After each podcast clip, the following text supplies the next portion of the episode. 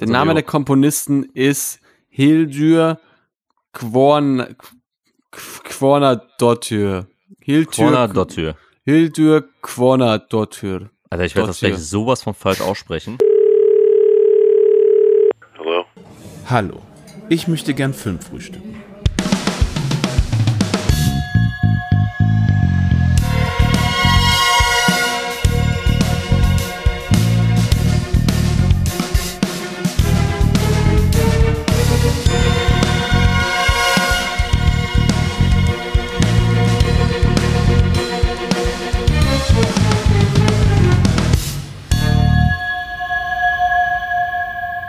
Hello, hello, hello und herzlich willkommen zu einer neuen Ausgabe des Filmfrühstücks. Heute wieder mit einer Filmtoast-Fokus-Episode. Wieder mit mir, Kenan Hasic am Start und mir aus der französischen Filmtoast-Office zugeschaltet. Mein Partner aus dem Podcast Bleibende Schäden, der brillante Leo Solida. Hallo Kenan, schön, dass ich da sein darf, auch wenn wir nicht nebeneinander sitzen, aber äh, es ist schön, dein Gesicht zu sehen. Wunderbar, dann das freut mich natürlich auch bei dir und ich hoffe, du genießt gerade die französische Riviera und die Sonne, die dir ins Gesicht blendet. Ja, äh, kann man schon sagen, also es ist sehr schönes Wetter in Frankreich und äh, deswegen fast schon ein bisschen traurig, dass ich jetzt mit dir eingesperrt bin. Nein, Scherz, es freut mich wirklich äh, immer mit dir zu podcasten, das weißt du aber auch und äh, freue mich, dass wir heute mal wieder ähm, über einen tollen Film quatschen können, äh, denn man muss ja auch sagen, ähm, für mich ist es der die erste Filmtoast-Folge seit zwei Monaten knapp und deswegen ah, bin ich wirklich stolz wie Bolle, dass wir jetzt endlich über diesen tollen Film reden können. Stimmt, du hast ja die Jahresvorschau, glaube ich, am Anfang des Jahres gemacht und das war's dann, ne?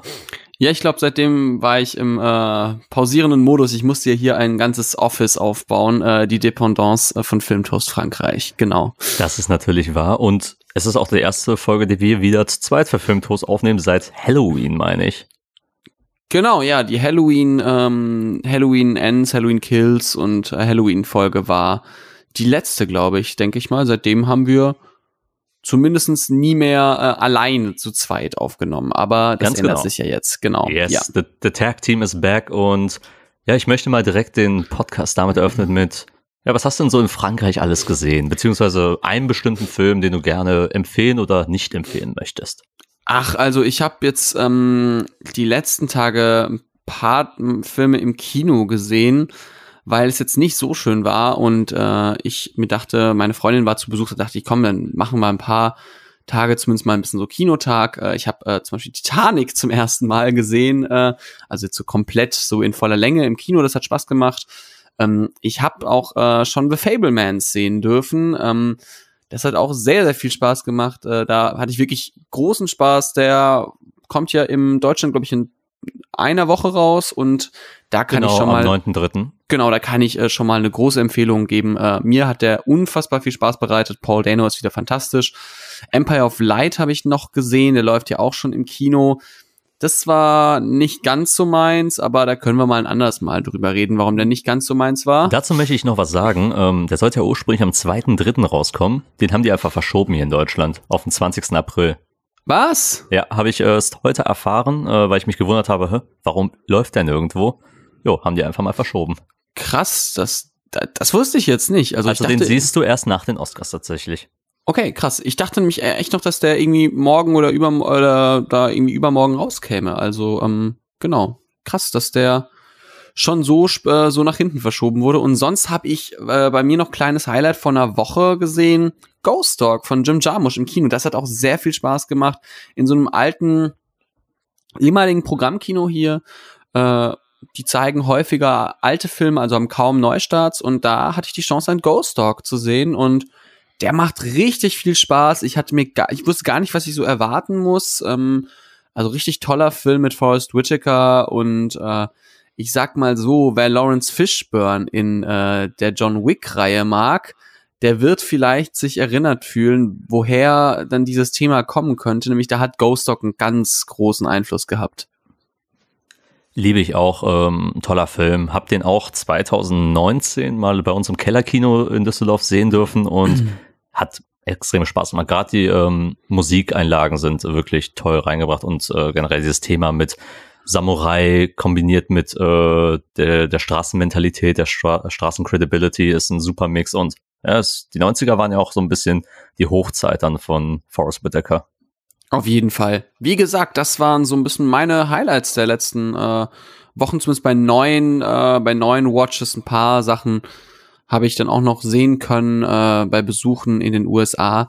Aber ähm, sag so, Ghost Dog war wirklich für mich so richtig cool und auch die Fablemans, also das, den Film im Kino zu sehen, ist halt wie Babylon im Kino zu sehen. Ein Film, der übers äh, Kino und übers Filmemachen geht, den muss man dort schauen. Und da hat er mir, mhm. mir wirklich, wirklich gut gefallen. Kann ich sehr gut nachvollziehen. Ja, ähm, bei mir, ich sag's mal so, wir haben es ja schon bei uns im Podcast ein bisschen besprochen. Ich war ja auf der Berlinale unterwegs und habe da einige Filme gesehen. So um die 20 sind es dann am Ende geworden, von Klassikern bis zu Neustarts, die jetzt bald auch erscheinen werden. Ich zähle jetzt mal ein paar Filme auf, die ich einfach mal so gesehen habe. Zum Beispiel gab es eine Steven Spielberg Hommage, da habe ich ähm, Raiders of the Lost Ark, also Jäger des verlorenen Schatzes mal im Kino sehen dürfen. Sehr geile Erfahrung. Und sein Erstlingswerk damals mit Duel, das war ein Riesending. Habe ich so gefeiert, war so eine geile Kinoerfahrung. Also es war, glaube ich, mein Highlight der Berlinale, den nochmal sehen zu dürfen.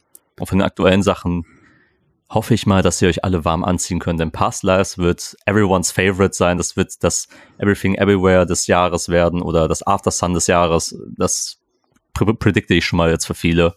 Bin gespannt, ob der bei uns einen guten Kinostart kriegt. Kann ich nur euch allen wärmstens empfehlen. Aber also ja. ich bin ich bin super neidisch, dass du Duel und Raiders of the Lost Ark sehen konntest. Also die im Kino zu sehen, hätte ich auch gern gehabt. Äh, aber auch Past Lives, der klingt sau spannend. Und ich habe jetzt so einen kurzen Teaser-Trailer mal gesehen.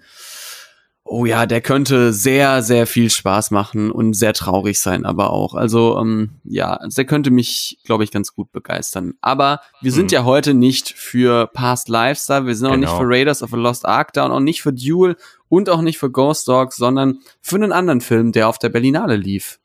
Ganz genau. Ähm, ein Film, der ja schon eigentlich im letzten Jahr sehr gefeiert wurde durch die ganzen Festival Circuits. Äh, ein Regisseur, der seit Jahren sich mal, äh, mal wieder von sich hören ließ. Ähm, wir reden von Todd Fields Tar mit Kate Blanchett in der Hauptrolle. Äh, und da möchte ich auch direkt mal einfach damit einleiten. Ich habe ja gerade erwähnt, Todd Field, der Regisseur, lange nichts mehr von ihm gehört und generell, was ist so über ihn bekannt, ist ja auch die große Frage und meine Einstiegsfrage, bevor wir dann zum allgemeinen Film gehen. Sagt dir Todd Field was? Hast du was von ihm mal gesehen dürfen? Und generell, was ist so bei dem bekannt? Also kannst du da uns dazu was sagen? Ähm, ehrlich gesagt ähm, wusste ich gar nicht so viel über ihn, als ich von dem Film gehört habe, also von Tar. Ich ähm, habe dann gehört, dass er den Pianisten in Ice White Shut spielt. Da ich den Film noch erst vor kurzem gesehen hatte, war mir das noch äh, ein bisschen, äh, bisschen präsenter, dass er das macht. Aber sonst, ja, kannte ich jetzt noch nicht so viel. Und dann habe ich mal geschaut, was der sonst gemacht hat. Ähm, ziemlich viele Kurzfilme und dann halt zwei Featurefilme, nämlich In the Bedroom und Little Children. Und die hatte ich beide nicht gesehen. Und es liegt aber auch daran, muss man auch sagen, der Mann hat halt auch einfach mal 16 Jahre zwischen Little Children und Tar halt sich Zeit gelassen, um halt an einem neuen Projekt zu arbeiten. Also es war jetzt nicht so, dass man sagt, ja, der hat irgendwie innerhalb von drei Jahren drei Filme gemacht. Deswegen, der war in der Zeit, wo ich mich vielleicht mit Filmen irgendwie auseinander angefangen habe, mich auseinanderzusetzen. Ich bin ja doch ein jüngeres Semester, äh, war der halt einfach nicht präsent und auch nicht, hatte nicht den Legendenstatus von einem von einem Kubrick, von einem äh, Coppola, von einem Spielberg oder sowas, wo man sagt, okay, oder auch von einem äh, Hitchcock, wo man sagt, wenn die jetzt keinen Film gerade machen, es sind ja immer noch diese Regiegrößen. Deswegen war der für mich gar nicht bekannt, Todd Field. Als ich dann gehört habe, der Pianist aus Ice White Shot, war ich so, ah, okay, cool. Aber bis auf Tar habe ich jetzt noch gar nichts anderes von ihm gesehen. Mhm. Und das Interessante ist ja auch, anscheinend äh, habe ich auch von ihm gelesen, er hatte viele andere Projekte gestartet, aber konnte halt nie was wirklich in die Produktion bringen. Also hat sich das bei ihm alles immer miteinander verschoben und verschoben und verschoben und anscheinend äh, immer mal wahrscheinlich kleinere Gelder ver, verschleudert und dann 2021 ist er dann mit Tar in die Produktion gegangen und da fing es dann wirklich nochmal an, seit Little Children, für den, den er auch damals mit, für den Oscar ja auch mit nominiert war, ähm, seitdem sich wieder blicken zu lassen. Also wir sehen heute mal wieder einen Film von jemandem, der wirklich ewig weg war und Ich bin gespannt, ähm, was Taro dann also letztendlich auch abliefern kann und wie er auch abschneiden wird, gerade für die Allgemeinheit. Ich meine, wir beide haben ihn gesehen, du in Frankreich äh, schon verfrüht in den Kinos, ich in der Presseverführung, manche Leute auch jetzt auf der Berlinale. Letztes Jahr lief er auch natürlich auch in Venedig, da haben den schon wahrscheinlich die meisten, die dort mal waren, auch sehen dürfen. Aber ja, worum geht es in Tar und was ist Tar eigentlich? Ähm, es ist ein fiktionales Musikdrama aus dem Jahre 2022. Hier in Deutschland wird er jetzt äh, ja, mit Aufnahmetag äh, 28. Februar am 2.3. starten, also an den Tag, wo auch diese Folge veröffentlicht wird. Regie führt Todd Field und das Skript ist ebenfalls von Todd Field selber. Also er macht dann schon sehr viel äh, Eigenarbeit. Die Kamera macht Florian Hoffmeister, den einige vielleicht als Kameramann von den Horrorfilmen Endless kennen könnten. Oder auch drei Folgen von The Terror, wo er da die Kamera auch bedient hat. Ähm, eine sehr erfolgreiche An Anthologieserie, die 2019 rauskam. Und am Score sitzt Hildur Kwana, Kwana Dottir. Tut mir leid schon mal für die falsche Aussprache des Namens. Es war 100% falsch wahrscheinlich. Der, die Person hat schon Sicario 2, Joker und jetzt auch für den erst kürzlich erschienenen Woman Talking die Musik komponiert und das war schon mal erstmal so die, die Stars hinter der Kamera und jetzt haben wir natürlich auch den Cast natürlich. Und wen, über wen redet man, wenn man über Tar redet im Vorfeld? Das ist natürlich Kate Blanchett, die eben die Hauptfigur Lydia Tar spielt. Sie kam auch gefühlt als einzige Person in Frage. Todd Field wollte unbedingt Kate Blanchett haben und hat sie auch bekommen. Und sie ist natürlich der Dreh- und Angelpunkt dieser ganzen Kampagne auch für die Oscars, muss man natürlich auch sagen, als beste Hauptdarstellerin nominiert. Und mit dabei natürlich im Cast die deutsche äh, Schauspielerin Nina Hoss als Sharon Goodnow, die äh, Lebensgefährtin von Lydia Tarr. Dann Noemi Mellon äh, als Francesca Lentini, die ist die äh, Assistentin von Lydia. Julian Glover äh, spielt Andres Davis, ähm, einen ehemaligen ähm, Komponisten äh, der Be Berliner ähm, Philharmoniker. Und dann noch Mark Strong als Elliot Kaplan. Den hat man noch mit dabei als so eine Art Konkurrenten, Rivalen von Liliatar, mit dem sie ab und zu mal Wortgefechte austauscht. Das ist so der grobe, äh, der grobe Ska, äh, Cast, den man dann äh, mit, mit dabei hat. Und was hat der Film an Auszeichnungen bisher bekommen? Man kann sagen, er hat schon mal auf jeden Fall diverse Nominierungen für alle möglichen Preise bekommen. Sechs Oscar-Nominierungen unter anderem, als auch drei Golden Globe-Nominierungen. Golden Globe bekam auch Kate Blanchett schon dieses Jahr in bester Hauptdarstellerin in Sachen Drama und auch die Coppa Volpi für Blanchett als beste Hauptdarstellerin in Venedig. Die Bewertungen insgesamt sind bei Letterbox 4,0, IMDb 7,5 von 10 und Rotten Tomatoes mit 91% also Certified Fresh. Aber ja, das waren die Basic-Infos und Leo, möchtest du uns sagen, worum es in Tara grob geht? Möchte ich gleich. Ich würde aber noch zwei Sachen anhängen. Du hast nämlich beim äh, Score eben Hilde Gürner, Gürner Dottir, ich habe auch kein Isländisch gelernt, leider schon erwähnt. Sie hat ja auch den Oscar gewonnen für die Musik von Joker, ähm, mhm. deswegen auch da Oscar prämierte ähm, Komponistin und natürlich eine Figur, die du noch nicht erwähnt hast, auf die werde ich gleich noch ein, äh, eingehen, ist nämlich die äh, besagte Olga Metkina, eine Cellistin, äh, in, die gespielt wird von der deutsch-britischen Cellistin Sophie Kauer, die also wirklich Cellistin ist und dann sich beworben hat und unter, unter ganz vielen Cellistinnen einfach ähm, ausgewählt und gecastet wurde für die Rolle. Sehr spannend ist das Ganze.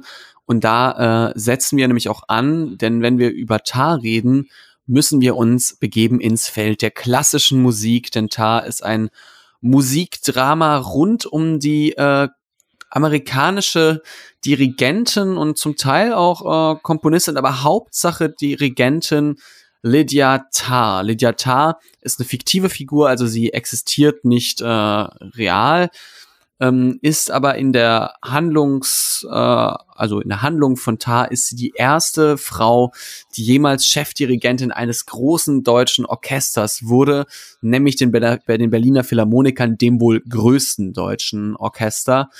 Und sie muss sich natürlich in einem männerdominierten Umfeld bewahren äh, und wir folgen ihr im Vorfeld der Aufnahme zu Mahlers fünfter Sinfonie. Sie hat alle Mahler-Symphonien schon äh, mit den Berliner Philharmonikern aufgenommen, nur die fünfte fehlt ihr, da sie äh, diese eigentlich aufnehmen wollte, doch dann kam Corona und wir sehen während der Aufzeichnung ähm, zu Mahlers fünfter Sinfonie, wie sie langsam irgendwie dem, dem Wahnsinn verfällt und eigentlich mehr will, als sie eigentlich leisten kann und sich auch, äh, ja, eine Affäre andeutet mit einer jungen Cellistin, eben äh, dargestellt von Sophie Kauer, die äh, Lydia Tars Beziehung zu ihrer Frau, äh, Sharon Goodnow, eben gespielt von Nina Hoss, und äh, ja, zu ähm, dem ganzen Orchester verändern könnte. Es ist also ein Schachspiel im äh, musikalischen äh, Schützengraben namens äh, Orchestergraben. Denn äh, Tar ist ja ein bisschen all das. Es ist äh, sehr viel Macht, es ist sehr viel Chaos und doch Kontrolle und es ist ein ja, mitnehmendes Drama rund um diese schillernde Figur Lydia Tar, ihren Aufstieg, ihren Fall und äh, ihre potenzielle Wiederauferstehung, sage ich mal. Danke dir, Leo, für diese wunderbare Beschreibung der Handlung, ohne wirklich eigentlich was zu spoilern. Das ist wunderbar, das freut mich auch. Und wir wollen mal direkt ans Eingemachte gehen. Wir wollen über diesen Film natürlich so gut wie möglich spoilerfrei auch reden. Aber natürlich müssen wir über den Elephant in the Room reden, und zwar Kate Blanchett. Für mich äh, ist sie eine brillante Schauspielerin, die wirklich ein Highlight nach den anderen rausgehauen hat sei es Carol, sei es äh, Blue Jasmine, wofür sie auch einen Oscar gewonnen hat, ähm, sei es sowas wie Miss America als ähm, Miss, ähm, äh, Mrs. America, sorry, äh, in, in einer Miniserie. Sie hat immer wieder bewiesen, dass sie zu einer der besten SchauspielerInnen äh, aller Zeiten gilt, muss man schon sagen. Und ja, ist Tar ihr Opus Magnum nochmal, haut sie jetzt nochmal ein Alltimer raus in einer Karriere voller Alltimer, wie überzeugend ist sie als Lydia Talio? Wie fandest du ihre Performance?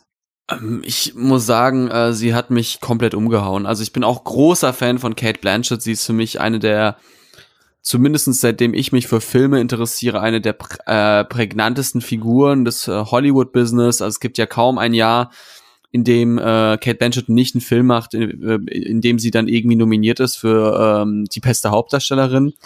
Und ähm, sie ist unfassbar als Lydia Tarr. Ich weiß nicht, wer das äh, Kinoplakat schon gesehen hat, wie sie dort einfach diese, diese Geste als Dirigentin macht und schon die hat so viel Kraft einfach. Und wenn man sich denkt, diese Frau ist keine ausgebildete Dirigentin und sie ist keine ausgebildete Pianistin. Sie hat gelernt zu dirigieren, sie hat gelernt Deutsch zu sprechen, sie hat gelernt Klavier zu spielen. Du merkst das alles, wie sie das irgendwie vereinnahmt hat und wie sie da mit total breiter Brust durch diesen Film stolziert. Also wirklich wie so eine, äh, wie so eine absolute Action-Protagonistin trägt sie diesen Film sozusagen auf ihren, auf ihren Schultern und also du kannst nicht über Tar reden, ohne nicht über, äh, über Kate Blanchett zu reden. Sie ist für mich, ich muss sagen, ich, ich liebe Michelle Yeoh in Everything Everywhere All at Once, aber Kate Blanchett ist nochmal für mich eine Stufe drüber. Sie ist für mich wirklich die Definition von Perfektion in, in einer schauspielerischen Leistung. Also Tar ist so grandios, finde ich, wie sie das spielt und was sie da für eine ganze emotionale äh, ja, Range einfach auspackt an Emotionen von frustriert und dann zu wütend, zu irgendwie sarkastisch, zynisch, zu bedrohlich. Sie kann das alles und sie spielt das einfach meisterhaft und für mich hat sie mich total in den Bann gezogen. Also es gibt keinen Moment, wo man äh, sie sieht auf der auf der Leinwand und nicht irgendwie zu ihr hinschauen will. Wow, also das sind starke Worte, Leo, und ich kann mich da auch nur anschließen. Das Einzige, was ich noch hinzufügen möchte, als ich damals in der Pressevorführung saß, habe ich mir irgendwann mal nach dieser Laufzeit von 158 Minuten gedacht, wow, die sind wie im Flug vergangen und Kate Blanchett, Lydia ich möchte dir mehr folgen, ich möchte mehr über diese Person noch erfahren, auch über ihre ganze Vergangenheit. Ähm, ich meine, wir haben diese Anfangsszene, wo sie äh, im Fernsehen bei einem Interview ist und es wird erstmal gefühlt zehn Minuten lang aufgezählt, was sie alles erreicht hat, was schon fast ähm, zu einer Parodie dieser, äh, dieser Accolades dann wird. Und man sitzt da und denkt sich so, okay, was ist überhaupt dein, dein Deal damit? Aber dann, du wirst immer wieder gespannter und du bist interessierter an dieser Figur, je mehr sie erreicht hat, weil du denkst so, okay, was hat diese Frau in ihren fast, was sind's, fast 50 Jahren äh, alles geschafft. Na, weniger. Und, ja, weniger, das ist ja 35 vielleicht. 35, äh, okay. ähm, ich war, ich also war, 35 Jahren, seitdem sie irgendwie volljährig ist. Lass sie vielleicht Ende 40, Anfang 50 sein, ne? Also. Fair, fair. Ähm, ich war dann direkt gebannt und wollte unbedingt so viel wie möglich über diese Figur erfahren. Ich möchte sehen, was jetzt nächstes macht und wie sich auch gerade mit dieser Figur auch meine Stimmung in dem, in dem Film auch mit weiterentwickelt, weil man halt nicht auf ihre Seite zwingt ist, weil das ist natürlich das Faszinierende. Man hat hier keine klassische Heldin, äh, die man erzählt, keine aufsteigende Helden, Heldinnengeschichte, sondern man hat eine Frau, die halt an der Spitze schon ist, das große Wunderkind. Ich meine, zu ihrem Charakter kommen wir gleich noch, aber man verfolgt gerne ihren Aufstieg und Fall letzten Endes, weil äh, Kate Blanchett so magnetisch ist. Also sie zieht dich in ihrem Band. Du willst einfach wirklich in deinem Sitz äh, quasi dich festhalten, um nicht halt in die, gegen die Leinwand zu fliegen. So anziehend ist ihre Präsenz und das wird spürbar durch wirklich jede einzelne Bewegung. Also du hast es schon mit Perfektion im Schauspiel gesagt. Ich würde schon fast Hyperperfektion sagen, ähm, weil das siehst du selten auf der Leinwand. Äh, so eine machtvolle Performance. Auf jeden Fall, da hast du recht. Ich, ähm, ich kann dir nur zustimmen.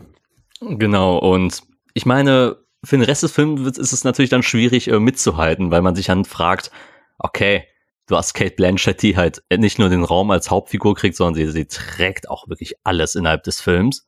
Und wenn du so eine kraftvolle Hauptperformance hast, wie gelingt es denn den NebendarstellerInnen wirklich in dem Film mitzuhalten oder schaffen sie es überhaupt äh, aus dem Schatten zu treten. Ich meine, wir haben jetzt auch schon Nina Hoss erwähnt, wir haben Noemi Mellon, Julian Glover, Mark Strong und du hast ja noch eingangs Sophie Kauer erwähnt.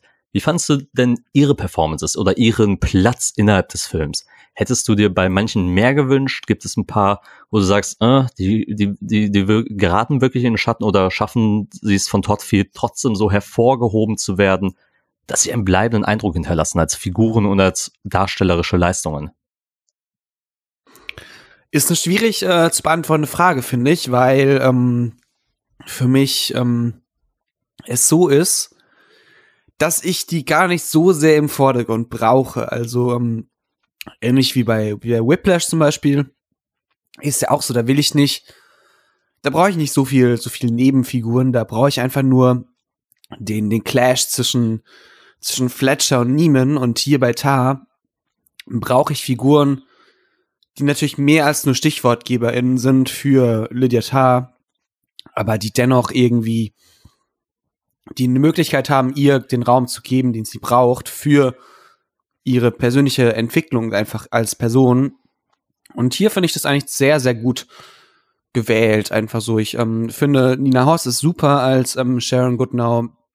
Ich bin großer Fan von Sophie Kauer, die gar nicht so die riesige Rolle hat, aber ähm, das, was sie macht, macht sie ziemlich gut, finde ich.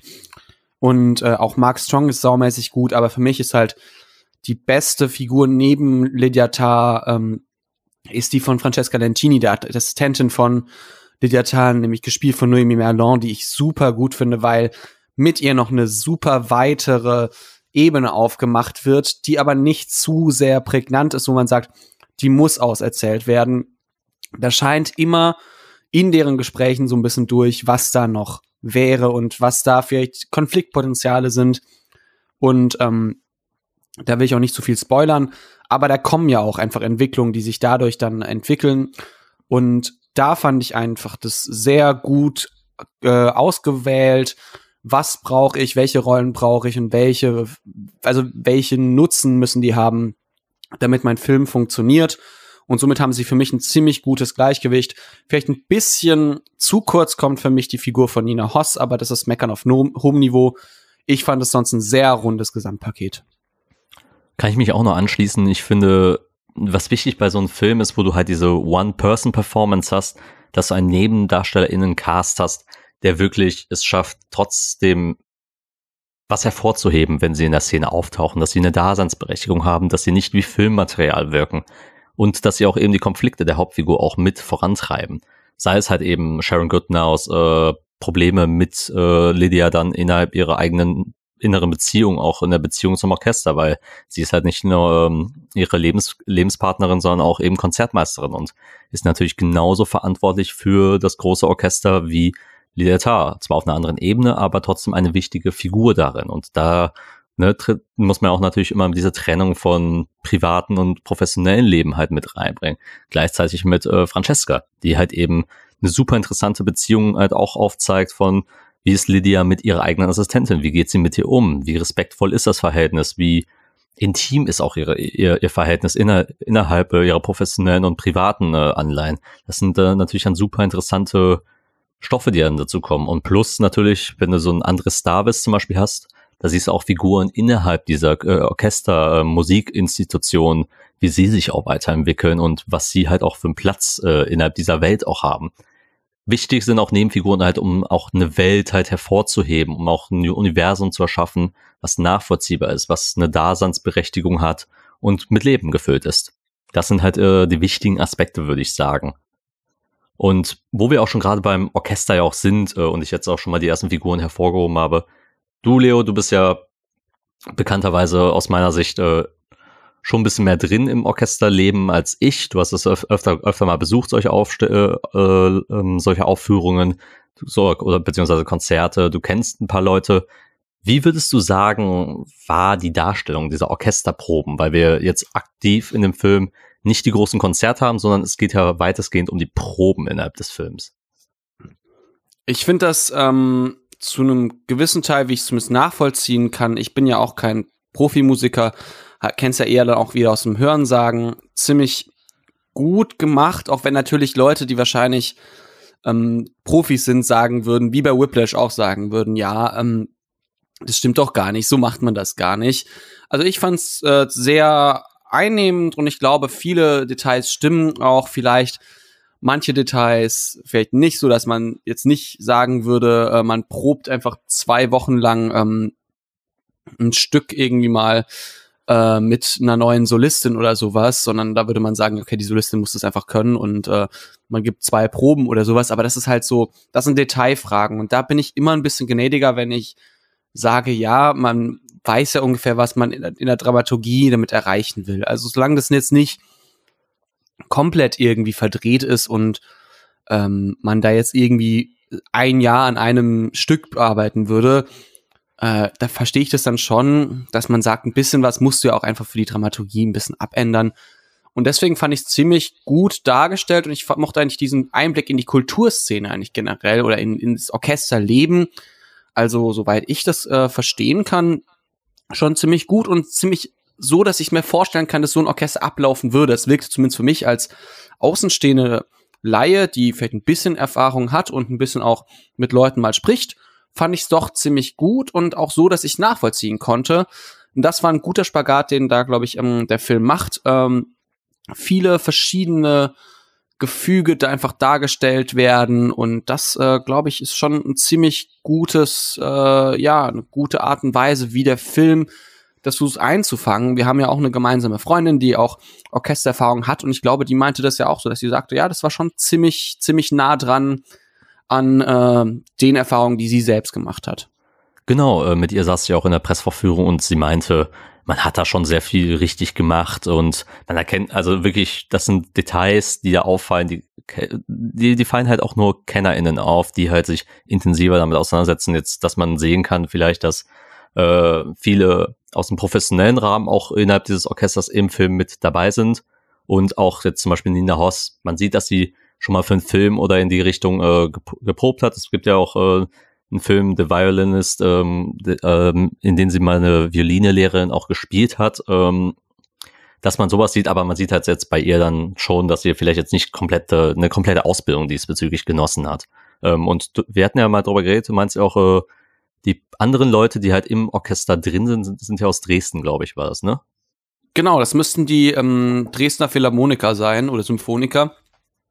Also sind halt nicht die Berliner Philharmoniker, aber ich glaube, das sind ja alles trotzdem Leute, die ihr Handwerk verstehen und deswegen mhm. finde ich schon sehr beeindruckend und ich glaube, dass das halt eben auch noch beeindruckender ist, wenn man dann denkt, da steht dann halt auch eine Kate Blanchett davor, nicht ähm, Lydia Tarr, die Star-Dirigentin, sondern Kate Blanchett, die Schauspielerin und klar werden die jetzt wissen, was die tun müssen. Aber es ist doch, glaube ich, ein ziemlicher, äh, ja, ziemliche klasse Sache, dass man sagt, wir nehmen echte MusikerInnen, um vielleicht diese Authentizität ein bisschen zu, zu versuchen einzufangen. Und das finde ich schon sehr, sehr stark. Und da bin ich auch eben bei dem Punkt, wo ich sage, dass ich glaube, dass man trotzdem den Film versteht, auch wenn man eben kein Musik, also klassischer Musiknerd ist. Also ich ähm, bin es auch nur zum Teil, aber ich ähm, habe vielleicht ein paar Sachen, so vielleicht kenne ich ein paar Namen, die man vielleicht nicht kennt, wenn man äh, sich gar nicht, gar nicht damit auseinandersetzt. Vielleicht ist es mal gar nicht schlecht, sich mal ganz kurz durch die Geschichte der Berliner Philharmoniker sich davor kurz so einzulesen. Er hat, wer war denn damals irgendwie Dirigent oder sowas? Da gibt so zwei, drei Namen, die da fallen. So ähm, äh, Furtwängler oder Karajan. Also das sind alles alte Dirigenten der Berliner Philharmoniker. Und ich glaube, das macht natürlich noch mehr Spaß, beziehungsweise öffnet noch eine weitere Interpretationsebene, wenn man diese Namen kennt und weiß, wer diese Menschen waren und in welchem Verhältnis sie standen. Dennoch glaube ich, dass es ein ganzes ähm, gutes, ja, eine ganz gute Erklärwelt hier gibt, die ähm, ziemlich viele Anknüpfungspunkte für sein Publikum bietet, wo ich sage, selbst wenn du jetzt nicht der Experte oder die Expertin bist, der Film wird es dir schon erklären, was da wahrscheinlich das Spannende sein kann. Denn ich glaube, du könntest diesen Film unter etwas anderen Vorzeichen auch in Unternehmensberatung irgendwie oder in der Bank oder lass es mich irgendwie sagen an der Theaterbühne, irgendwie in der Kunstwelt oder vielleicht sogar in der Politik spielen lassen. Und du würdest unter anderen Vorzeichen ein ähnliches Bild haben, denn das Wichtige ist zwar die Musik, aber nicht nur die Musik. Ähm, und das Wichtige ist nämlich eine Figur, nämlich Lydia Tarr und ihr Umfeld und wie sie mit denen interagiert. Genau, das ist äh, sehr gut getroffen, ähm, wie du das beschreibst, Leo. Denn in, in erster Linie geht es ja auch darum, dass man es schafft, eine gute Darstellung zu zeigen, aber auch gleichzeitig eine nachvollziehbare Narrative, weil es bringt dem Film nichts, wenn du halt sagst, ich muss jetzt alles erklären, was hier gerade passiert. Ich muss jetzt auch alles so detailgetreu nacherzählen, wie es halt irgendwo mal sein könnte, weil dann verlierst du halt auch dein Hauptaugenmerk aus, aus den Augen und das ist nämlich deine Geschichte, die du erzählen willst. Das ist immer der große Spagat, den man als Filmemacherin ähm, so auch hinkriegen muss, um halt nachvollziehbar zu wirken in seiner Erzählung, aber auch gleichzeitig eine spannende und nicht langweilige Geschichte zu erzählen, weil wenn du was über Berliner ähm, Philharmoniker lernen willst, gibt's natürlich auch äh, Dutzend Arte-Dokus, glaube ich, äh, die sich äh, damit beschäftigen. Oder wenn du mit Karajan oder mit Furtwängler dich auseinandersetzen möchtest, helfen natürlich Searches äh, über Google oder auch Bücher darüber zu lesen. Aber es ist cool, wenn man halt äh, schafft, die Leute halt so mit Respekt halt ähm, zu behandeln oder die, diese ganze diese ganze Kunst letzten Endes so respektvoll zu behandeln, dass man halt sowas halt nicht ausschließt. Ich denke, das ist auch, auch immer wichtig, äh, dass man damit genug Ernsthaftigkeit rangeht und sich jetzt, jetzt nicht darüber lustig macht, nur, nur weil man jetzt äh, über ein Feld ähm, einen Film macht, wo man eigentlich vielleicht gar nicht so tief drinnen ist. Das ist für mich immer, glaub, immer, immer sehr wichtig darin. Genau. Und du hast es ja schon eingangs erwähnt, ähm, Lydia Tarr steht eben im Mittelpunkt. Ich habe es so ein bisschen bei uns ja auch im Raster geschrieben. Das Wunderkind gefangen so im Machtsog. Und es geht eben nicht darum, äh, ein akkurates Orchester zu präsentieren zu 100 Prozent, sondern es geht darum, was innerhalb solchen Strukturen passieren kann. Und wie würdest du Ledertar nochmal beschreiben? Wie lässt sich charakterisieren? Ist sie als Mensch ähm, fe fehler, fehlerbehaftet? Ist sie letzten Endes aufgrund ihrer Probleme, die im Film thematisiert sind, eine böse Person oder ist sie auch mehr als ein Produkt einer doch sehr äh, veralteten Institutionsweise, die immer geprägt wurde von machtvollen Männern, äh, die wenig Platz hatten eben als äh, äh für Frauen als Dirigentin, gerade weil Lydia Tarr eben als so eine Ausnahmeerscheinung auch erscheint eben. Das ist eine sehr gute Frage und ich glaube, man kann ganz schwierig darauf eine einzige Antwort fällen, nämlich äh, ich finde Lydia Tarr, ohne zu viel vorwegnehmen zu wollen, also ich würde jetzt ungern mit ihr Kaffee trinken gehen. Äh, sie ist ein ziemliches, äh, ziemlich schlechter Mensch, würde ich schon sagen, weil sie eine ziemliche Autokratin ist, aber dennoch hat sie eine gewisse, ja, irgendwie eine gewisse Faszination, einen gewissen Sog und eben, ich ziehe häufig hier den, äh, den Vergleich mit Whiplash, weil es aber auch einfach Parallelen gibt Auch wenn es wieder zwei verschiedene Filme sind, weil sie zwei verschiedene Ansätze wählen, äh, um irgendwie ihre Geschichte zu erzählen. Und bei mir ist es hier, dass sie ähnlich wie ein Fletcher in Whiplash zum Beispiel diese Faszination des Talents hat und so dieses dieses Funkeln und diese Machtposition. Sie haben den gleichen Beruf. Fletcher in Whiplash ist auch ein Dirigent. Sie ist Dirigentin. Das eint die beiden und ähm, beide sind nicht die sympathischsten Menschen und sie ist wirklich, also sie hat wirklich ein ziemliches, also pardon my French, aber Arschlochverhalten. Also äh, legt sie in vielen Szenen an den Tag und es gibt Szenen, wo sie wirklich auch zu zu Menschen, die jetzt vielleicht auch sich nicht gut verhalten haben, aber einfach in einer anderen Machthierarchie zu ihr stehen, wie zum Beispiel Kinder oder unbeteiligte Personen. Also einfach ziemlich, ziemlich mies und hinterhältig ist und auch wirklich bedrohlich, wo ich mir denke, da kannst du nicht entschuldigen, dass diese Frau gefangen in einem System ist, äh, was sie immer dazu ge gebracht hat, die Beste zu sein, ähm, sondern da ist auch einfach eine Grundhaltung, einfach als nicht reflektierter, ziemlich bösartiger Mensch, der einfach auch manchmal das bekommen will, was sie bekommt ähm, und das auch einfach nimmt. Aber natürlich ist Tar auch eine Reflexion auf, äh, auf diese ganze Struktur im Musikbusiness, aber auch in der Gesellschaft, weil sie einfach sich als Frau in der, in der Struktur durchsetzen muss, die lange Zeit nicht für Frauen gemacht wurde. Es wird dort immer eine, die Geschichte einer Komponistin erzählt, die super erfolgreich war, beziehungsweise die es eigentlich nicht war, aber super talentiert war, aber nie irgendwie einen Chefdirigentenposten bekommen hat, was Lydia Tarr bekommen hat. Und das ist immer sozusagen die Vergleichsweise, die rangezogen wird. Und Lydia Tarr sagt dann nicht, ja, ähm, und deswegen bin ich so, dass äh, ich finde, dass wir unfassbar mehr Frauen äh, spielen lassen sollten und äh, wir sollten unbedingt mehr weibliche Dirigentinnen haben. Sie hat sich einfach das System angeeignet und gesagt, ja, wenn es heißt, friss oder stirb, dann fresse ich, aber dann werde ich halt auch die anderen töten, die versuchen, mich zu fressen. Und so ist für mich Lydia Tarr. Sie ist ein schlechter Mensch, aber dennoch halt Opfer eines Systems, was sie, was ihre negativen Tendenzen wahrscheinlich unterstützt. Weil sie dann aus dem konservativen Gedanken heraus einen Überlebensinstinkt gebildet hat, der Richtig. eben der eben dazu gesorgt hat, dass sie halt eben irgendwann mal so vereinnahmt ist in diesen Strukturen, dass sie da selber mittlerweile den Blick äh, fürs Wesentliche verliert, fürs Menschliche auch vielleicht. Das merkt man ja auch, äh, finde ich, an Interaktionen mit äh, ihren StudentInnen ähm, oder mit auch ihren MitarbeiterInnen, wie sie halt mit den Leuten umgeht. Ich meine, sie hat Charisma, sie hat eine Art und Weise, wie sie sich bewegt und das kann auch eben wirklich einlullend sein und einladend natürlich faszinierend zu sein. Ich meine, wir haben ja auch in unseren eigenen akademischen äh, Kontexten natürlich auch Personen, die können reden, die können sich bewegen und haben eine Ausstrahlung. Und man ertappt sich dann auch immer gerne mal direkt dabei zu sagen, ah, ist schon eine sehr coole Person oder eine faszinierende Person, der ich gerne zuhöre. Ich meine, das hat man, glaube ich, in allen universitären äh, Umfeldern oder auch in allen äh, Kulturinstitutionen, wenn halt eben solche wirklich Geniusse dann äh, hervortreten oder zumindest als Geniusse angesehen werden, als große erfolgreiche Person.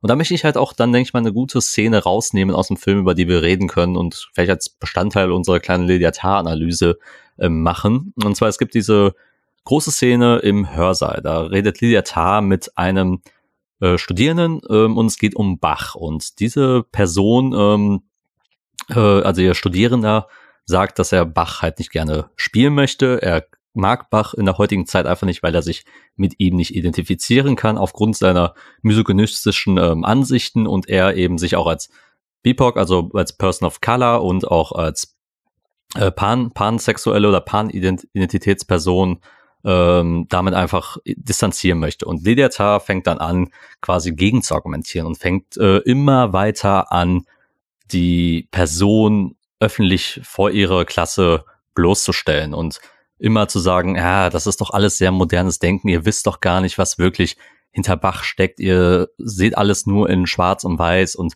seht die Nuancen nicht dahinter. Also ein klassischer Diskurs, den man halt heutzutage kennt, mit Trennung zwischen Mensch und, Künstler in dem, in dem Kontext. Und da will ich auch einfach mal so ranziehen, Leo. Was nimmt man aus dieser Person, äh, aus dieser Szene mit? Ich meine, du hast sie wahrscheinlich immer noch sehr gut im Gedächtnis. Das ist ja eine der Szenen, weil sie auch zehn Minuten lang geht. Wir haben Florian Hoffmeister, der fast ohne Schnitt äh, diese ganze Konversation verfolgt. Und welche Tendenzen hat auch diese Szene auch, um missverstanden zu werden gleichzeitig? Also welche Problematik geht ihr auch mit innerhalb so, so einer Szene mit? Das ist eine gute Frage, weil sie natürlich eine der zentralen Szenen ist. Du hast es genannt. Es ist auch eine der Szenen, ich glaube, die jetzt schon aufs YouTube verf verfügbar ist und zum Beispiel auf TikTok schon ganz viel geteilt wurde. Und das ähm, Problem ist, glaube ich, darin, dass wir dort eine Figur sehen, die einfach Teil, äh, also Aussagen tätigt, die Teil einer Ideologie sind, die ähm, da zum Beispiel sehr schnell missverstanden werden können. Und ich habe diese Szene gesehen und ich wusste schon, okay, da kann es jemand falsch verstehen und da kommt dann in den nächsten Tagen ein äh, Leitartikel in der Welt, in der FAZ, in der NZZ oder von irgendwelchen Leuten, die sagen, ja, Lydia Tarr, die verkannte Heldin oder sowas. Ähm, ist auch weil, wahrscheinlich genauso passiert. Könnte ich mir vorstellen. Ähm, es ist auf jeden Fall eine, ja, eine, eine Figur einfach hier oder eine Figur, die in diesem Machtgefüge da ist, weil hier auch wieder Unterricht. Sie hat die Macht über andere Studierende, aber sie schafft es nicht irgendwie eine Objektivität, die sich ja eigentlich von den meisten Leuten wünscht, irgendwie zu erreichen, sondern wird selbst super subjektiv, weil jemand etwas kritisiert, was sie für objektiv gut hält, wird sie wieder subjektiv der Person gegenüber. Und somit ist es ja so, dass sie äh, ihre eigene Schwäche, dass sie ja sagt, ja, du, ihr seid einfach nur subjektiv und ihr könnt das einfach, ihr könnt einfach nicht wertschätzen, was richtig gute Musik ist, wird sie direkt beleidigen. Und somit steigt sie nicht von ihrem, von ihrem Thron oder von ihrem, ja, von ihrer, ja, von ihrer höher gestellten Position, weil sie ja eigentlich doch die, Ru die Erfahrung haben müsste, die Ruhe zu sagen, okay, wir schauen mal, gäbe es nicht vielleicht das oder das und das erklären müsste, steigt sie herab und wird, wirkt diffamierend. Und somit ist es schon gleich, dass sie in einem, man merkt, dass sie da irgendwas triggert, irgendwas stört. Und das ist super interessant, weil sie somit nicht besser ist als die Menschen, die sowas vielleicht auch kritisieren. Und ich möchte da gar nicht werten sein, was da jetzt too much ist, was da nicht too much ist. Aber es zeigt vielmehr eigentlich die die Reaktion einer Lydia Tarr, die sich angegriffen fühlt, als darüber die Diskussion, ob jetzt da das wirklich richtig ist, ob dieser Studierende oder diese studentische Person da jetzt äh, Bach äh, gut finden sollte oder nicht. Das ist nicht das Thema. Das Thema ist nämlich hier, ob Lydia Tarr wirklich so noch brillant ist oder ob sie eigentlich auch schon Teil eines Systems geworden ist, was total verstockt ist. Und hier, finde ich, merkt man das so gut.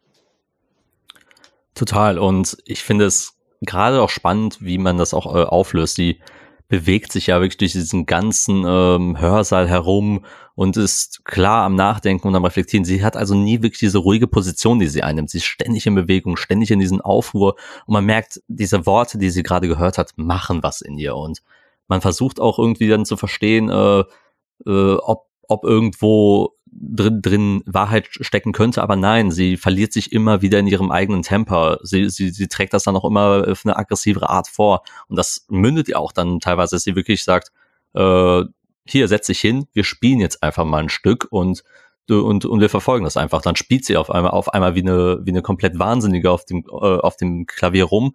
Und der Studierende verlässt ja die, äh, die Szenerie dann einfach. Der verlässt den Raum kommentarlos und hat sich gedacht so Bullshit und sagt am Ende noch zu ihr, you're bitch.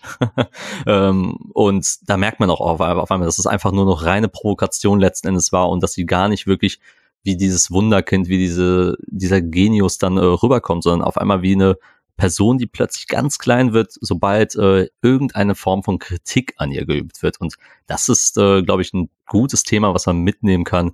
Was passiert, wenn Menschen sich plötzlich äh, auch drüber erheben und halt auch Kritik äh, äußern oder darstellen und wie dann die zu kritisierende Person damit umgeht. Die große Person, die plötzlich eigentlich als ne, die Perfektion angesehen wird, dann, dann gar nicht mehr wirklich äh, da so wirkt, sondern auf einmal vermenschlicht wird, auch innerhalb, innerhalb dieses Kontexts. Aber halt nicht auf eine vermenschliche, sympathische Art und Weise, sondern auf eine vermenschlichte, bedauernde Art und Weise.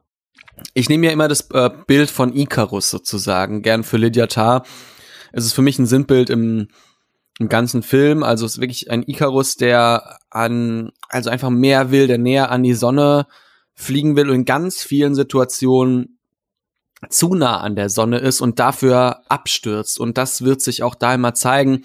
Deswegen sage ich auch Aufstieg und Fall, weil es immer diese Momente im Film gibt, wo Lydiatar entweder droht, sozusagen zu nah an der Sonne zu sein und dann wirklich ins Meer zu fallen und ähm, zu scheitern oder es auch tut. Und das ist auch wieder so hier in diesem Hörsaal, dass man sagt, sie, sie will immer mehr natürlich noch, sie, sie erhebt sich immer mehr, sie steigt immer näher und dann scheitert sie an eigener, an ihrer eigenen Hybris. Das ist auch eine zutiefst, ja, also mit, mit im Stilmitteln der antiken, äh, antiken Tragödie auch. Also du scheiterst an deinem zu großen Ego sozusagen und am Ende bekommst du halt die Quittung dafür. Genau, das Wichtige ist ja auch dabei zu sehen, der Film kommuniziert ja auch eben diese Themen von Machtmissbrauch und wie Machtgefälle halt auch funktionieren. Und wir erleben ja auch beide Seiten äh, von Lidiata. Einmal diese Art defensive Seite, auf einmal diese wirklich fehlerbehaftete Seite. Und wir sehen sie auch bei den Orchesterproben, wo sie ihr, wirklich ihr Talent ausspielt, wo sie äh, als geniale Dirigentin noch fotografiert, von der Kamera mit begleitet wird und auch äh, dann auch direkt auffällig sieht, okay, da, da müssen wir noch ein bisschen besser werden, da ein bisschen schneller, etc., etc. Ne? Da sieht man auf einmal, okay, da steckt natürlich äh, nicht, da steckt nicht nur leere Worte hinter, sondern sie delivert auch. Und das fängt, finde ich, auch Todd Field wunderbar in dieser Figur auch ein. Quasi nicht nur, nicht, nicht nur die geniale Lydia Tarr, sondern halt diese menschliche, fehlerbehaftete und wirklich unsympathische Person, die man ja auch ähm, mit dabei hat. Und Gleichzeitig bringt er eben auch dann Themen zum Vorschein, wie eben nicht nur Machtmissbrauch von vielerlei wird auch äh, in der Presse von Cancel Culture gerät, weil eben sie selbst in einen Skandal gerät und der Umgang auch mit innerhalb dieser äh, gesellschaftlichen Aufruhr, der um sie herum dann stattfindet und wie sie auch damit umgeht, was für Methoden sie verwendet oder wie sie auf solche Anschuldigungen äh, an, äh, eingeht, ist natürlich auch sehr faszinierend kom kommuniziert und es, und Todd Field nimmt ja auch dabei keine wirkliche Seite ein, sondern versucht wirklich in einer Grauzone mit dieser Figur mitzugehen, um halt ein Verständnis zu geben, was alles drumherum mit auch einer Figur anstellen können und welche Entwicklung wir sehen. Und das ist halt auch nicht aus einem humanisierenden Perspektive zu betrachten, sondern es geht halt auch wirklich schon darum, halt wirklich ähm, keine romantische Vorstellung, sondern wirklich wie kann ich kritisch auch mit solchen machtvollen Personen auch umgehen. Und das, finde ich, macht Tar auch äh, so spannend, letztendlich rein von der Handlung und von der Entwicklung der Handlung auch aus. Auf jeden Fall. Es ist auch so, dass ähm, eben, wie du schon sagtest, es zwei Seiten von Lydia Tar gibt und wir wären gelangweilt, wenn wir nur diesen schlechten Menschen hätten, Lydia Tar, die immer wieder sich zu geil findet und immer wieder scheitert. Das wäre doch ein super langweiliger Film, wenn du sagst, ich hätte noch Kate Blanchett zwei Stunden länger zuschauen können. Dann liegt es ja auch daran, weil wir ganz viele intime Details sehen, die aber nicht vielleicht die Öffentlichkeit sieht. Also wir eben dank Todd Fields Idee, wir gehen mal hinter diese Figur und blicken mal in ihre Abgründe. Und da gibt's einiges. Ich, äh, wie gesagt, ich verrate nicht zu viel. Aber da gibt's einige Details, wenn man darauf achtet und sich fragt, ah, okay, daher kommt vielleicht das und daher kommt das, dass äh, man da eben so viel erfährt und das ist das, was diese Figur so mit so einer bitteren Tragik eigentlich auch umhüllt und nicht nur, dass man sagt, ja, okay, was für ein dämlicher Mensch. Genau, und auch gerade wie ihr Verhalten auch ihre anderen Beziehungen auch alle mit ein, äh, beeinflusst. Und man sieht auch das Handeln von anderen Menschen, wie es dargestellt wird. Ich finde gerade zum Beispiel die Entwicklung äh, mit, mit ihr und Olga mit Metkina ist super spannend zu beobachten, gerade wie wirklich kleinste Bewegungen oder Anregungen äh, da für Entwicklungen sorgen oder auch mit ihr und Francesca. Da kommen auch so viele verschiedene Motive zum Vorschein, die ich jetzt alle natürlich nicht thematisieren möchte, weil das müsst ihr für euch alle selber sehen. Aber es ist unfassbar faszinierend, das einfach zu beobachten, wie quasi Machtbeziehungen auch untereinander äh, dargestellt werden können, gerade wenn es darum geht, was man gegen die Person auch in Hand hat. Und das sieht man auch häufiger, denn Ledatar ist auch eine Person, die dazu auch verleitet, eben quasi wirklich Menschen aus ihrem Leben zu verbannen, aus ihrem Leben auszutauschen. Es gibt ja eine, eine Szene, wo eben eine Person aus dem Orchester ähm, für sie nicht mehr gut genug ist und sie sagt, muss ausgetauscht werden. Aber komme dann zum nächsten Teil. Ich würde sagen, das ist genug zu Lidiatar äh, als Figur. Ähm, ich würde noch mal vielleicht auf den Standort und das Setting eingehen. Und zwar, das spielt der Film ja auch in Berlin, also innerhalb hier der großen Hauptstadt in Deutschland. und würde dir mal so die Frage noch mitgeben, so abschließend. Wie gefiel dir Berlins Darstellung, sowohl jetzt auch als äh, vom, vom Orchester her, äh, wie, wie es gewählt wurde dies in der Szenerie, als auch die urbanen Orte, weil wir erleben ja auch ein bisschen Berlin von außen, wie es dargestellt wird. Es gibt eine sehr krasse Szene, ähm, die, die schon ein bisschen Horrorfilm-like äh, schon fast inszeniert ist, äh, wo Lydia in, im urbanen Berlin unterwegs ist. Wie fandst du das? Fandst du es äh, gut gewählt oder fandst du es auch wieder irgendwie zu sehr ablenkend vielleicht von der Haupthandlung oder doch ein Konterschachzug?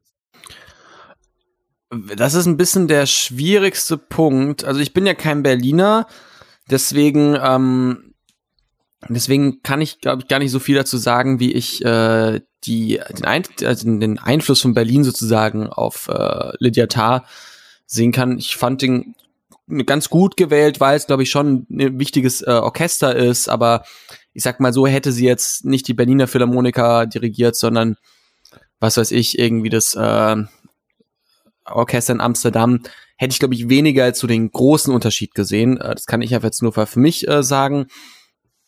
Diese Szene in Berlin fand ich eigentlich äh, ganz gut, auf die du anspielst, diese Horrorfilmszene, weil sie für mich ähm, Parallelen schlägt zu einem der großen Klassiker des, ähm, des ähm, italienischen äh, Films, sage ich mal ein bisschen, nämlich Suspiria.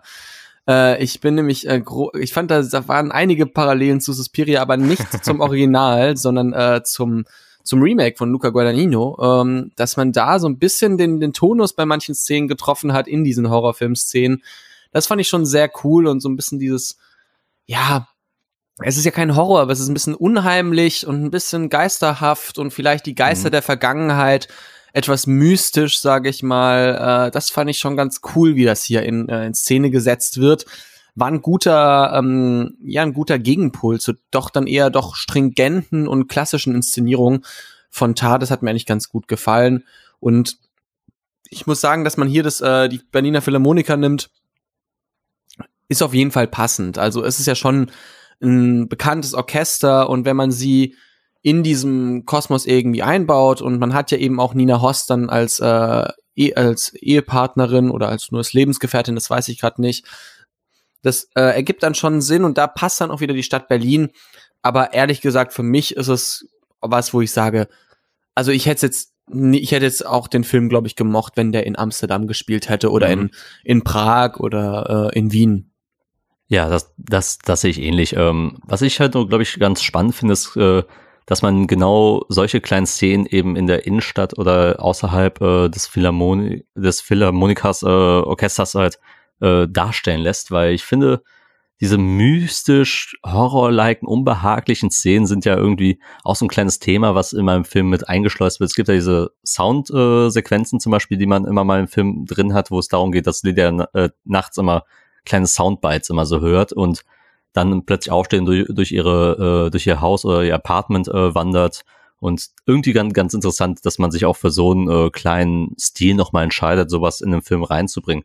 Zwar immer immer ein bisschen schwierig äh, da auszumachen, ob das alles in eine äh, irgendwo Sinn ergibt, weil man muss sagen, Tar ist dann auch ein Film, der wenig Antworten gibt, der uns sehr lange auch in Dunkeln tappen lässt, wo sie mit der Geschichte hingehen wollen und gerade natürlich auch aufgrund ihrer sehr langsamen Erzählweise äh, sehr viel von uns auch abverlangt. Das muss man auch vor auf jeden Fall sagen, dass es jetzt nicht ein Film ist, der, der rusht wirklich durch. Für mich ging er natürlich schnell um, weil ich halt total drin war in ihrer Figur.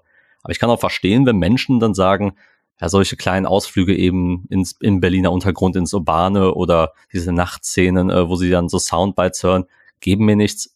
Kann ich auch total verstehen. Das ist aber eine interessante Komponente, denke ich mal, die reingebracht wird.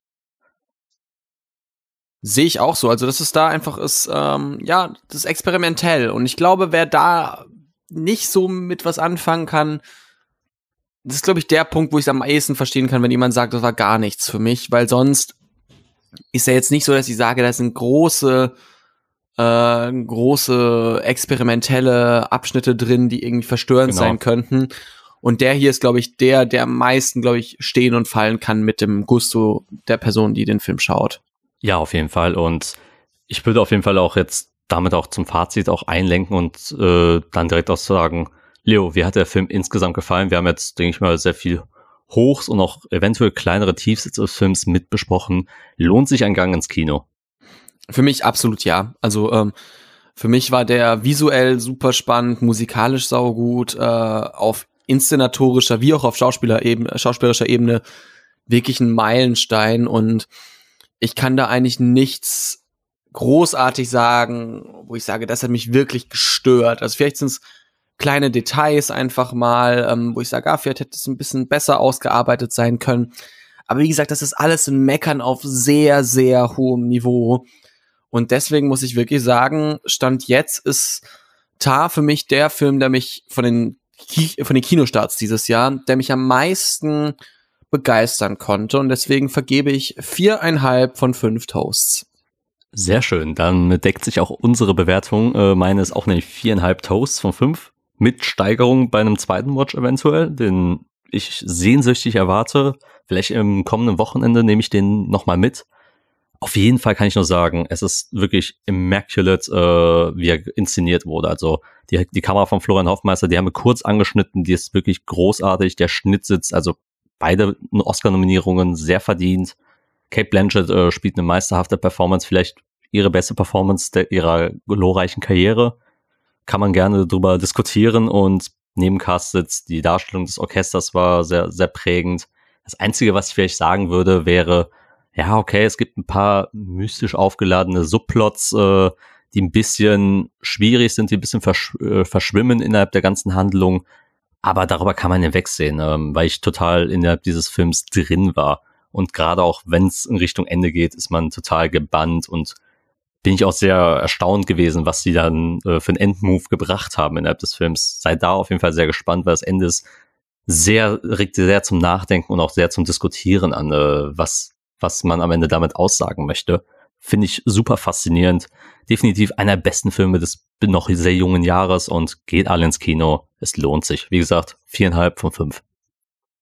Stimme ich auf jeden Fall absolut zu. Es ist für mich, wie du sagst, schon ein paar so Kleinigkeiten, sag ich mal, die sind auf jeden Fall Geschmackssache. Mir haben sie aber voll gefallen. Deswegen kommt ja, glaube ich, auch bei uns beiden die recht hohe Bewertung zustande. Absolut. So, damit endet aber auch unser kleiner Fokus auf Tower. Wie gesagt, wir haben versucht, nicht zu viel zu erwähnen. Wenn wir einen Spoiler-Teil noch reingebracht hätten, würden wir hier, glaube ich, noch mal eine Stunde diskutieren, weil da ist so viel zum Einpacken drin und ein wirklich reichhaltiger Film, muss man sagen. Und ja, wir beenden damit den Podcast und wenn ihr Lust habt, äh, weitere Folgen zu hören, wir haben verschiedene Formate auf Filmtoast. Besucht unsere Seite. Wir haben nicht nur den Fokus, wir haben auch unser Nachgeholt-Format, was wir alle paar, äh, paar Wochen mal rausbringen. Wir haben unser Year of Horror. Schaut euch gerne in die, in die Folgen rein und hört rein, denn sie machen alle sehr viel Spaß und abonniert auch unsere anderen Social Media Kanäle auf Twitter und auch aufs äh, Instagram. Damit würde ich sagen, war's das und Leo, ich hoffe, Du hattest heute so viel Spaß wie ich bei der kleinen Besprechung. Es hat mir sehr viel Spaß gemacht, äh, mit dir mal wieder schön in die Partitur äh, des Schreckens einzutauchen. Wunderbar gesagt. Also danke ich dir nochmal, Leo. Und mein Name ist Kian Hasic und das war eine neue Folge von Filmtos Focus. Ciao. Tschüss.